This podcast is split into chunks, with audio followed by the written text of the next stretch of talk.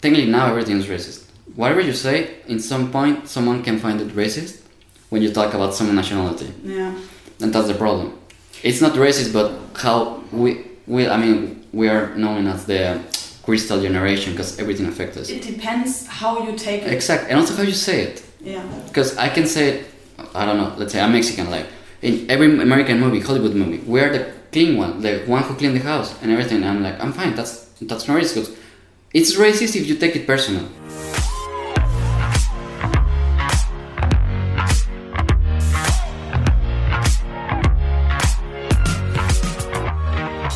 Hey und herzlich willkommen zu einer neuen Folge von Inside.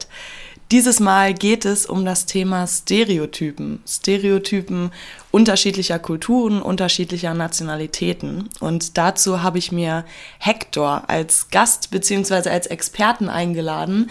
Denn Hector ist ein Mensch, der ein sehr internationales Umfeld hat. Er selber lebt und studiert in Spanien kommt ähm, ursprünglich aus Mexiko, ist dort auch aufgewachsen und hat noch viele südamerikanische Freundinnen und Freunde dort und er befindet sich in Spanien in der Erasmus-Austausch Studenten, Studentinnen-Bubble. Das heißt, er ist für Austauschstudentinnen aus verschiedensten Ländern so etwas wie der lokale Ansprechpartner und hat in der Vergangenheit so ziemlich jedes Erasmus-Event mitgemacht und miterlebt und dadurch sehr viele Menschen kennengelernt, viele Kulturen persönlich kennengelernt. Hector spricht mit mir über die stereotypischen Vorstellungen, die er selber hat und darüber, ob sie sich bewahrheiten, also ob er wahrnimmt, ob diese Stereotypen wahr sind. Es ging auch darum, wie Menschen darauf reagieren, wenn man sie auf diese Stereotypen anspricht, ob Menschen eher stolz darauf sind und sich gerne mit den Stereotypen identifizieren oder ob sie sich vielleicht auch in eine Schublade gesteckt fühlen, weil die Stereotypen Vorurteile sind, die einen Menschen natürlich auch angreifen können. Natürlich ist das alles Hectors subjektive Wahrnehmung. Er erzählt einzig aus seiner Erfahrung und wahrscheinlich kann man nicht so gut und ganz genau unterscheiden und pauschalisieren, dass Menschen einer bestimmten Kultur eine bestimmte Eigenschaft haben. Wir haben das Gespräch auf Englisch geführt und eigentlich haben wir auch zwei Folgen aufgenommen. Eine andere Folge ist vorher erschienen und darin geht es um die Themen Sucht und Alkoholismus. Jetzt aber erstmal zu dieser Folge. Viel Spaß beim Zuhören und beim Interview mit Hector über Kulturen, Stereotypen und sein internationales Umfeld. Viel Spaß! Hello. Hello. Um, Hector, uh, we are here in Gambia. We're you, friends. You live here. We are friends. You live here Yeah. since uh, Five years. five years. That well, then, I mean, I came to 20, 2017. 2017. There are like different periods of the year, but I like definitely moved 2007 September 2017.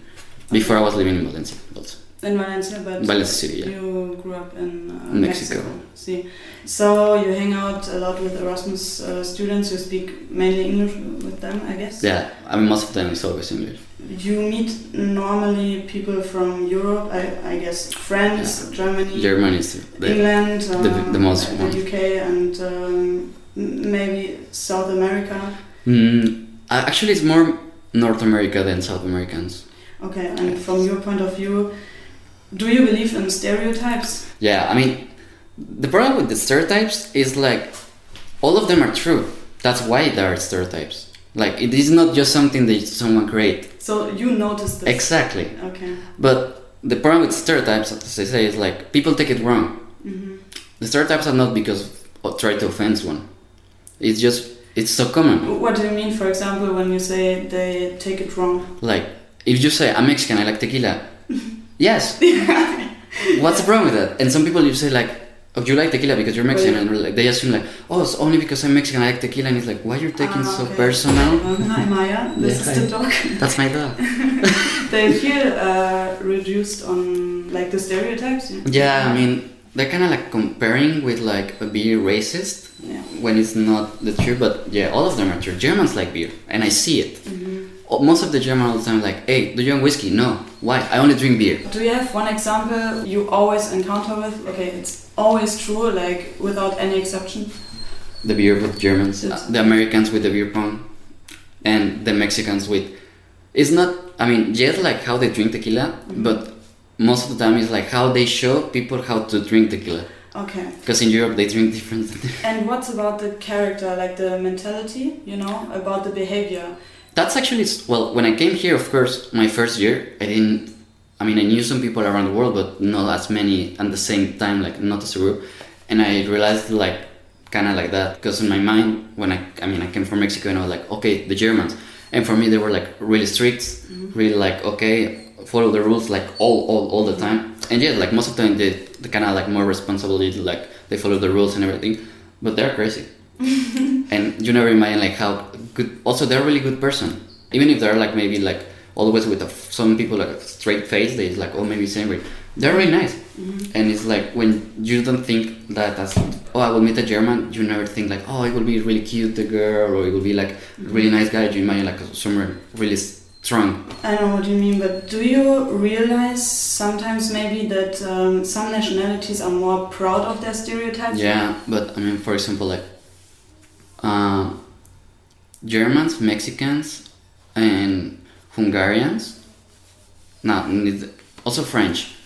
They're really proud of how much how much drink they drink. The French people? Like all of them, like All Me- them. like Mexican people from USA, Germans, and French. It's a common subject to Yeah. talk about, and the first time. But like they they're really proud. Like usually, if you sit on the table and it's like, yeah, last time I was drinking, someone will come and also like, yeah, well, I was drinking the same too, and yeah, last time I was drinking more, and it just became like, Yeah. okay, you drink. Everyone knows that you drink a lot, but yeah, exactly, yeah. But they're really proud.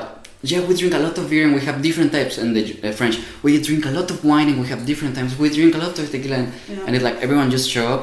It's the same with in technically like um, with the food in America Latina everyone always tries to say they have the best food Yeah. because like if you go to Colombia they will say it's the best food if you go to Mexico they will be so proud of like the everything is spicy but they're really proud of True, how true. how food spicy Is, I think food is also an important subject uh, between nationalities, people from Yeah. different uh, countries. But also, um, they have a different way of talking, of how much they want to talk about their yeah uh, behaviors, like their habits and stuff, about their religion and uh, like the food traditions and stuff, you know. For example, and, and here I noticed that French people are more proud about uh, speaking about French in general.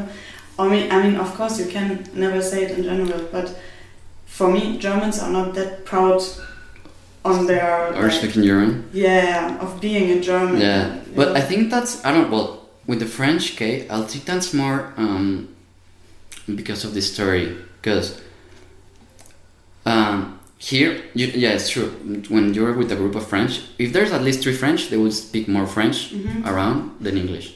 Even if because I, I mean I know the language is hard, like they don't learn English that easy than others, Mhm. but they don't even try or they it doesn't come to your mind like oh I'm with people. It's not from. It's the same with Italians. Also, your natural uh, reaction, you know. Yeah, but like with them, it's more like they will skip that. It's like they talk let's say half an hour in their own language, and it's like they oh we're talking about food, Mhm. and that's the only thing they say about in English, and the other one is like okay. Yeah. So it's it's you're the only Like, one. It doesn't integrate Exactly, yeah, yeah, yeah. yeah.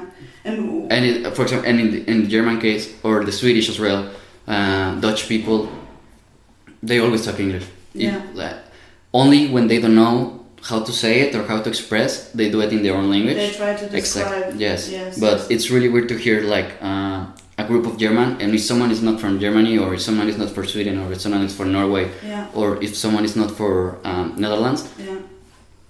even if it's only one person, they will just keep English. But it's so interesting. Why do you think is it like this that um, some people are they just speak without thinking uh, about the other people who are with them, uh, and they just start to speak in their language, um, and they they don't care about if some people don't understand them.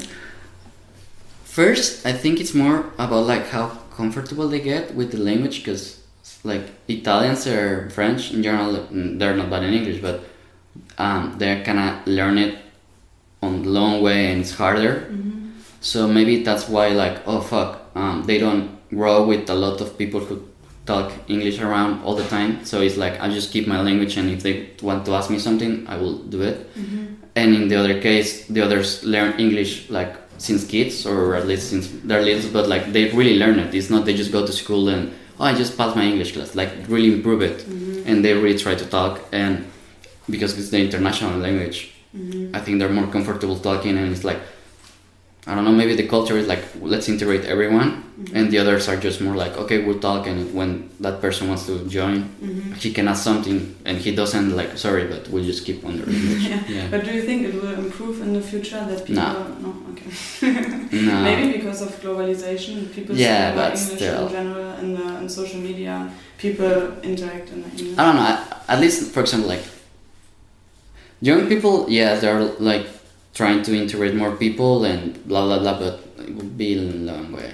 At least at least with the in case with French Italian even Spanish hmm they will be really long way until they try really integrate like Mm-hmm. oh there's someone from not this country and doesn't speak the language. Let's do everyone just in the english or whatever. No. In this moment, I think about if some people could think that it's uh, racist to put, uh, how do you say, to put someone in a, in a certain edge and say, okay, this is the nationality, and because of the nationalities, people are like this, and we distinguish between Italians, Germans, and I don't know for you, but for me, like in, in Germany, this is a sensitive subject, and racism is. Uh, you always try to be careful, even since the last year, to don't be racist. And because of this, in some situations, like in this situations now, I think maybe it's uh, it's kind of racist to to distinguish between the nationalities, you know. But what do you think about it? Is it a more sensitive subject also in general, or is it just my point of view? i think it's more general but with our generation because technically now everything is racist whatever you say in some point someone can find it racist when you talk about some nationality. Yeah. and that's the problem. It's not racist but how we we i mean we are known as the crystal generation because everything affects us. It depends how you take it. Exactly, and also how you say it. Yeah. because i can say i don't know let's say i'm mexican like in every american movie hollywood movie we're the clean one the one who clean the house and everything. I'm like i'm fine. That's that's not racist 'cause it's racist if you take it personal. Yeah. but we know this is not true. Why take it like that but yeah it's a stereotype. Yeah. it's the same like as I said before people think that stereotypes are racist because they don't take it on the difference. If you come to me and say you're Mexican you have to clean my house and I don't know you and without any context behind I'll be like okay bro that's racist. Yeah. but because the, the purpose of that comment it was just offend me. But if I said like okay I'm Mexican like uh, I don't know let's build the, the wall. Mm-hmm. if you say like that I'll be like yeah I mean Trump was saying it they, you know like Yeah. Yeah. but it's not racist it's just a comment Yeah. it's how you say it and how you take it. Of course. Of course, there's racist comment a lot, hmm but Do you play with stereotypes? Do, like, yeah, okay, you do. You always say like you're German. You you don't have to be called man. yeah, yeah. I mean, But are you careful about it? no. But I think that's me because I really like not offend people, of course. Okay. Yes, and see how like of course when I see the line, I, I don't cross it because also I don't want to like problems and I don't want to offend What people. could be a line, for example, like a behavior Um, when you don't know a person? exactly. Yeah. that? When And um, what is the typical reaction you could get when you think, okay, maybe I should not say when they start like to laugh like and like look at like with the face like, bro or like not the- or they not even answer what you say Yeah. it's like okay like here like that's the point don't Or- yes. because it's different with uh, different person. so you have to measure until like when you can go as far as you can get with someone Yeah, yeah, that's that's true. I know. so usually that's why i like yeah, not of course not at the beginning like in general i'm really polite but Mhm. when i'm like making jokes or something i go i try to take until i can and then i see with who i can make jokes and who maybe is so sensitive at what like different subjects and it's like you know what i'm rather to not touch it because Mhm. I will offend you and it will be a problem so i'm rather to not say anything and just if you don't like that it's fine yeah. Do you notice a different kind of humor between different nationalities? yeah yeah yeah, yeah. a lot for In example um, Germans, some Dutch people as well, and some the northern countries too. The black humor, it's kind of hard for them. Like take them like not. It's like you have to be really careful what you're saying because even if it's just a joke, they because of the history past, still the problem Mm-hmm. is like, oh fuck, don't make jokes of this. And it and, and the difference, like if you go to Mexico or something, whatever you joke, like whatever you say as a joke, it's not a problem. Like really, like also with people from the South America, it's more like ah, it's a joke, it's fine. But we would even think when I would go to Mexico, then especially I should not say this. Yeah, exactly. because people can can really take you as a racist, you know. Yeah, but no, And we don't want to push this image. for example, like with some friends from USA, we always make jokes. Before I met, like the first day I met them, the first jokes we start to make, you like he was from USA, so he started to make jokes about me, like go beyond the wall, Yeah. and for me about Trump. And people like I could see like most of the people Europeans, they were like, "How can you like don't say that?" And we're like, "Bro, it's a joke, like chill." Yeah. But it's because we know that it's like it's still a joke. So the humor you can get more like dark humor with people that I don't know doesn't take that serious the problems, Mhm. and so usually like Latin American people are more chill about it. It's more like okay, it's a joke and everything's fine. So you would also say it's a different, um, it's a difference between Europe and America yeah, it's a huge difference. Yeah. I would say from Mexico to below, even sometimes Canada, we are more charm. Yeah. okay. Like we are really welcome people. Like we, even if we don't know you, we'll be like, hey, yeah, join us. Yeah, it's fine. Yeah. Oh, it's a joke. Let's laugh together. Let's laugh together. Like let's do something, party, drink, whatever. Yeah. And Europe is more. Well, Spain. Even some people say that Spain is more really also like Open-minded. open mind and charm. And for us, it's like yeah, but not as much. Crazy. Exactly, yeah. For us, like, yeah, for Europe, it's like crazy, open mind, and everyone is calm, and it's Mhm. so fine and chill. And if you come from America and you see them, you're like, yeah, they are, but not. Yes, of course, they're really calm, like charm and welcome, but if nothing to compare with uh, Latin American people. Okay. Does it does it mean that? And if you go to the North Europe, let's not like about it, because I mean, every time in Sweden, let's say the distance between like the, and you cross one centimeter past that, and Yeah. they start to look. Why you get close? It's like, bro, I'm one fucking kilometer away from you. yes. Yeah. Yeah. Yeah. Also in London or something, they're like, don't don't get close. Like, Yeah. I don't have any problems with you, but I don't want you close. Yeah, but here I noticed um, they also like to they they are proud of it. They like to speak about it. They told me in the beginnings in Spain people are really close, like really close and uh, best friends from the first day and stuff. And of course they are. Um, but I noticed that they are proud of it. This is like uh, one of the most favorite parts of their own country, of their own um, uh. Yeah, I don't know. mm, Maybe because they want to show to other people from Europe that they are like that. Yeah. or they're trying to embrace like the Latin American Mhm. culture about like I mean technically they are like the our motherland. Mhm. Spain conquers and everything. So some but like we embrace it and we make it better, more comfortable. So maybe that they want also that. Yeah. But yeah, I mean I know what you mean. Like they're really proud and they want to show how I don't know, like the line crossing a little bit too annoying. They like, yeah, yeah, I hear you. You're really warm. Yes. Nice.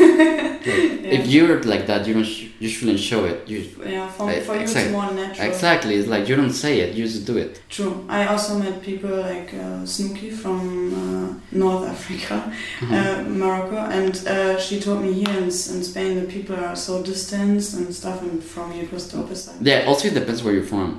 Yeah. In Spain, like they really take. Uh, I mean, not racist, hmm but they really distinguish where you're from, hmm and they will treat you a little bit different. hmm Do you have any reason why is it like I, this? I don't know. I think it's just culture and how we grow. Like, because I don't know. I don't know if in Germany didn't grow there, but in Mexico, for example, like when I was kid or seven, five, my mom was like, "Okay, I came from school and I was leaving the house and went to play. And sometimes I come in at night and I'm like, "Where are you?" And I was like, "I went to different places with, with different people and like." yeah.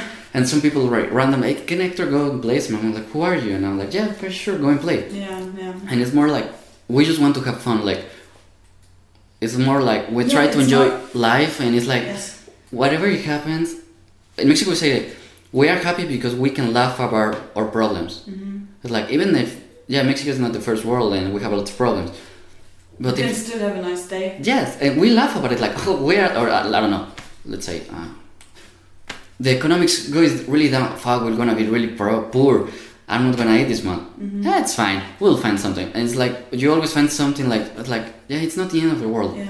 And in other countries, when something goes bad, it's like okay we need to fix this we need to fix this and you cannot laugh about it True. so that's maybe why because instead of we, we can really laugh about the problems and that's why we're happy yeah, some people take it more seriously exactly and it's like you know what like oh i don't know like i failed the test and it's like you know what yeah it sucks and you will feel down it's fine And childs get different Yeah. values, you know, from the from the parents. Maybe Yeah. they they teach them how to behave secure and how to to put everything in an order and to stay safe. yeah In Mexico, it's more like uh, more like having fun and to stay more in society. You know, everything is integrated. You know, you Yeah, do yeah. everything together. And exactly yeah, yeah. and yeah it's more like that yeah, yeah. What do you think?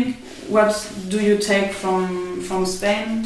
What are your learnings um, in this society when you compare it living in Mexico?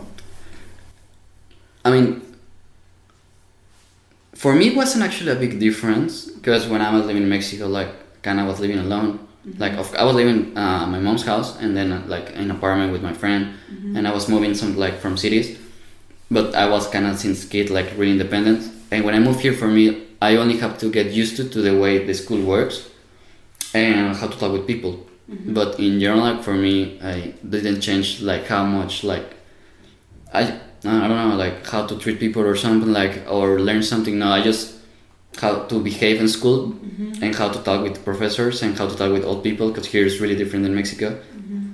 So that's for me wasn't a big change. That's why maybe I get used to it so easy to stay here without like fuck. I changed my whole life. I moved to another like continent.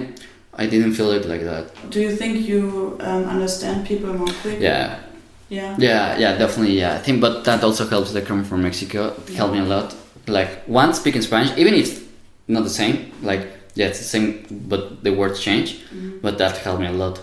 Like understand people. Like oh, they're like that and everything. So that make everything easier. For example, like um, before Berkay, he moved here with a completely different world, and he like was telling me like, yeah, I came without knowing the language so good. Like I met people, and I was like, okay, I, have to learn this. The police works like this. The supermarket is like that. The schedule like the dinner, and for me it was like, eh, What was he afraid about? I mean, he didn't know the language. He didn't know how everything works, like how to behave, like like all the different stuff. Yeah, he come from Turkey. Everything's way too different. And for him, he told me like, yeah, it was like a huge step of my life, dropping everything in Turkey, my country life, and move here for a huge different world. Yeah. And I was like, eh, it's just different time schedule for me. Yeah. I didn't feel like that, but of course, my mother language is um, Spanish, Yeah. so everything was easier. Of course, of course. Like it's like knowing Spanish for me will make everything way too easier. So you feel more comfortable to speak in Spanish to new people?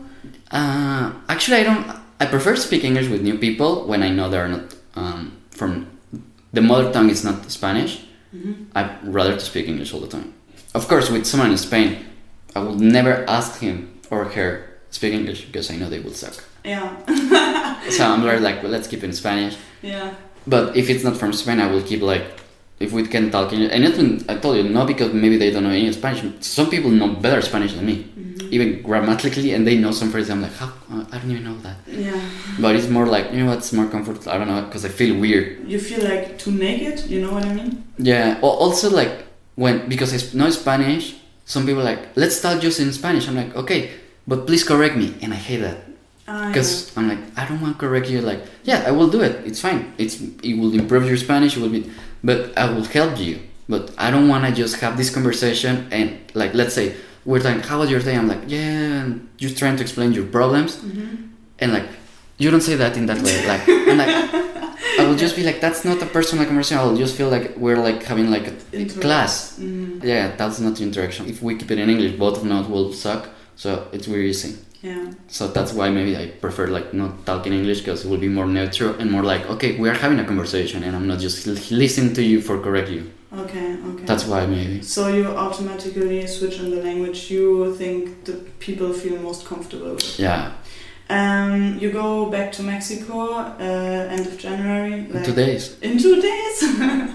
um, vacation. uh, yes, uh, you stay there for One one, month. month. And about the Mexican vibe, is there something you really miss here and you you're really looking forward to? Kind of the freedom And I mean, I, I mo- one of the reasons I moved here because again, it's really small. Like, actually, here in Spain, it's really small, Mhm. and everything is so easy to like access. Like, I'm like, okay, the farthest distance, how much? One hour. I'm like, so close.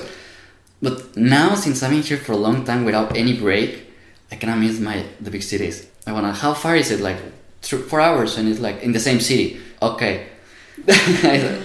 You, kind- you mean there's more life? exactly, more traffic life. Yeah. I know that will be sick after one month again Okay. because I hate noise. Okay. But I think sometimes you need it, and also I need a break. So yeah. I will see my different friends, different aspects, yeah. and not just be in Valencia. It's so nice. Yeah. Maybe we can talk after when you Yeah. come back again. Okay. Yeah, maybe you're here.